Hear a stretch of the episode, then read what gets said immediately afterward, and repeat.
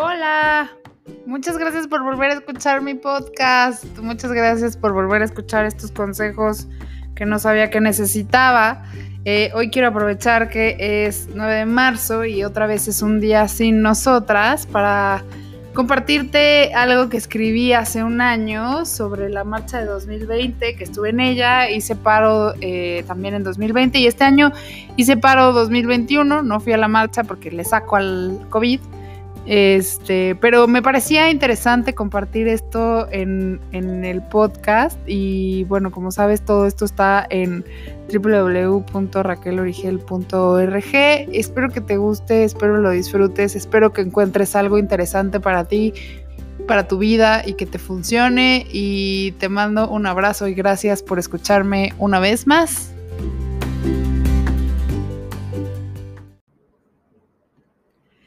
Hoy quiero platicarte que el año pasado, el 8 de marzo, yo marché y el 9 de marzo paré. Y este año, el 9 de marzo paré y el 8 de marzo no, porque me da miedo el COVID.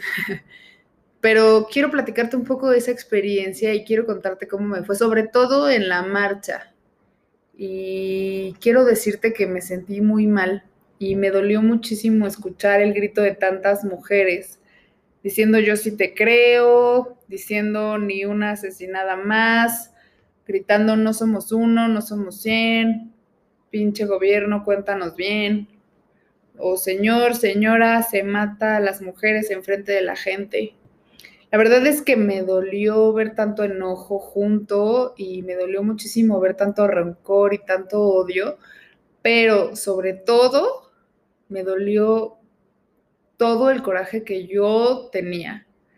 Y pensar en todos los momentos que han pasado muchísimas mujeres tan duros y otros que incluso he pasado yo, que, que, yo solita he minimizado. O sea, yo he dicho, ay, me agarró la nalga X, estaba pedo, ¿no? O, ay, me quiso besar, pero pues yo nada más me quité. Me dolió saber que y yo creo que eso es lo que más coraje me dio. Me dolió muchísimo saber o hacer consciente que todas las mujeres que yo conozco han vivido violencia junto conmigo.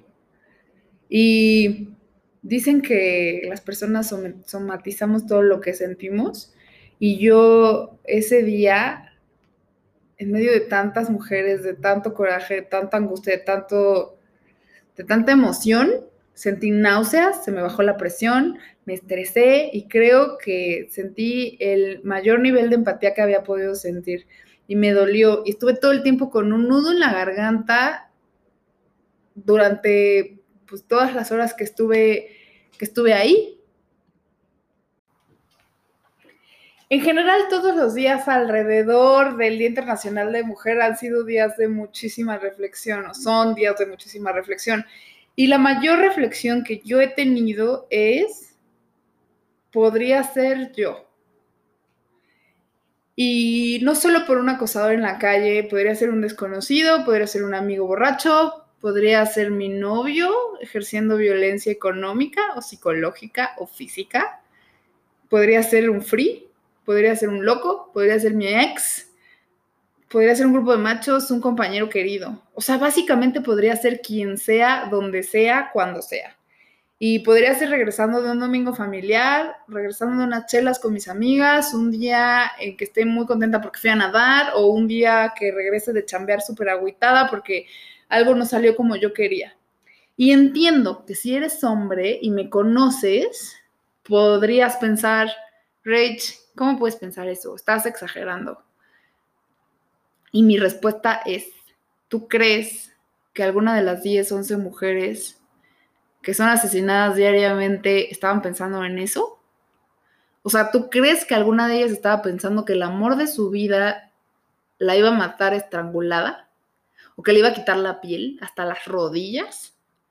Porque creo que justo por eso es que tenemos pánico, justo por eso estamos tan enojadas, justo por eso es que se pide ayuda, justo por eso es que es todo esto. Justo por eso es todo este movimiento y creo que es importante que empecemos a reconocerlo. Me da cierta esperanza y a la vez duda o miedo cuando veo que hay hombres que me consta que han sido violentos de alguna u otra manera conmigo o con otras mujeres que conozco o con mujeres que no conozco, ¿no? Como dando su opinión y demostrando su aprobación o dando aplausos y apoyo, pidiéndole a otras personas sumar y es gente que, que días atrás dijeron, no, todo esto es como una distracción del gobierno, ¿no? Para hablar de otra cosa y entonces a la vez están como poniendo su sello de garantía a un movimiento pero por otro lado empujaron a, su pareja, ¿no? Miren cómo están siendo asesinadas, pero por otro lado son personas que no saben confrontar un problema sin violencia y sin ignorarnos y sin bloquearnos y sin agredirnos o, insultarnos, ¿no? Que, que, en lo privado ponen el cuerno y son deshonestos y en lo público se ponen una playera morada para para decir, sí, yo estoy súper a favor y qué bueno que las mujeres estén haciendo, pero por otro lado dicen pinche loca, ¿no? Y entonces ponen su foto de perfil en Facebook con algo conmemorativo y, y pasa esto al mismo tiempo como en lo privado, ¿no? Y entonces me cuestiono si de verdad entendieron o ahora es una moda rechazar el machismo. O sea, o si, si, lo que no quieren es tener una bronca con las miles de mujeres que ya rompimos el silencio que la sociedad nos estaba obligando a mantener. Porque en verdad, yo de todo corazón quiero tener fe en que son personas que han generado una conciencia especial por todo lo que está pasando. Aunque confieso que me cuesta creerlo, porque a veces pienso que son estrategias de relaciones públicas, ¿no? A veces pienso que no es casualidad que haya una vicepresidente mujer ¿no? Por todo lo que pasó antes. Entonces tal vez están como pasando el checklist de las cosas que deberían de suceder, pero que conforme pase el tiempo se va a ver la autenticidad de esas ideas y de eso que comparten. Sí creo que tenemos un montón de trabajo que hacer. Pienso que, que no es imposible y que lo podemos lograr y que y que con todas estas personas hipócritas o, gente que ha, crecido con usos y costumbres machistas, eh, creo que sí hay una responsabilidad muy importante en poner límites y, dejar de callar, Con quien sea que te esté violentando o con quien sea que esté haciendo un comentario así, creo que hace falta hacerlo evidente. Entonces, si escuchas machismo o violencia, deténlo de manera pública, de manera cordial si quieres, de manera respetuosa si quieres, imperativa, no sé, pero, pero sí deténlo. Y no importa si eres mujer o si eres hombre o si eres joven o si eres adulto o si eres niño, deténlo en voz alta. Y no importa si viene de tu familia o de tus amigos o de tu pareja o de tus hijos o de tus hijas o de tus papás de tus compañeros de trabajo, creo que sí es súper importante que lo detengas. Y sí creo que es importante poner a las personas incómodas y tan incómodas como sea posible. No importa que esté en ese chat tu suegra, no te detengas a pensar qué van a decir. No importa que ya no te inviten por pedir que dejen de hablar del tamaño de su pene, presumiendo estupideces como que calzan grande.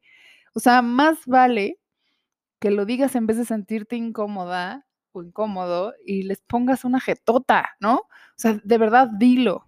No permitas que hablen de lo puta que es alguien por tener una sexualidad plena y libre. Ella tiene derecho a vivir su sexualidad como le dé la gana. Ni permitas que te juzguen porque llevas más parejas sexuales que ellos. Ese no es asunto de nadie más que tuyo, ¿no? Y y eso, o sea, salte del chat en donde los vatos se mandan packs y diles por qué te está saliendo. O sea, deténlos. Son menos de 30 segundos para decirle a alguien que se detenga contra una vida de violencia. Grita y exige respeto 24 por 7. Y exige respeto para y por cada una de las mujeres que estamos en este mundo.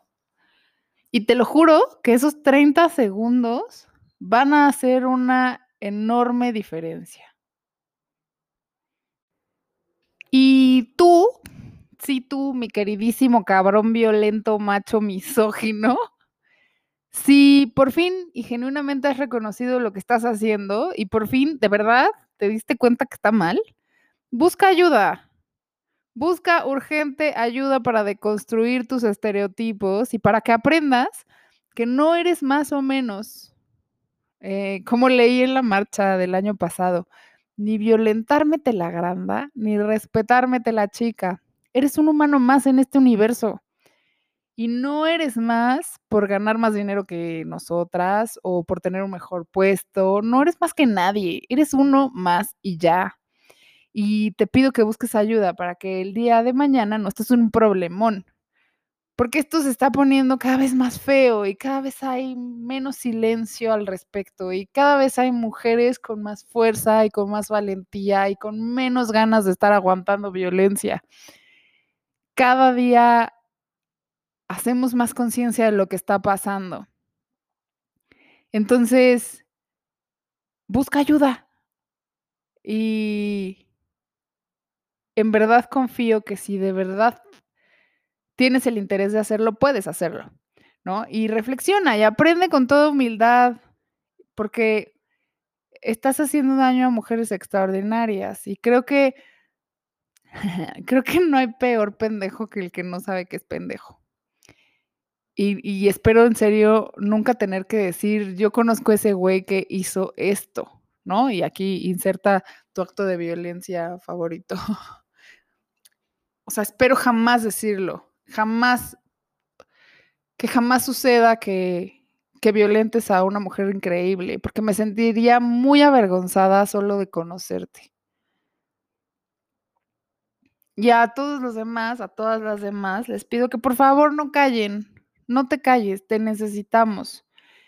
Y te necesito yo porque no quiero ser quien falte el día de mañana.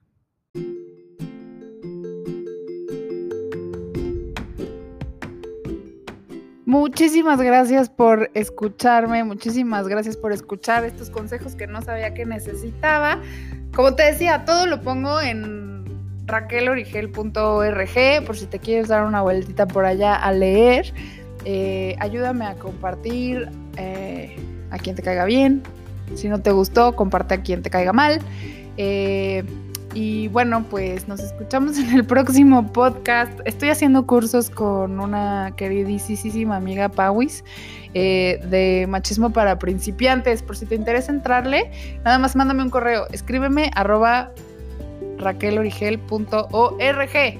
Y ya, muchas gracias por escuchar mis palabritas y muchas gracias por compartirlas y por retroalimentarme y por escucharme y por enviarme tantas buenas vibras. De verdad, se siente bien bonito.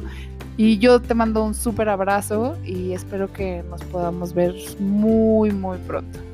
Besitos.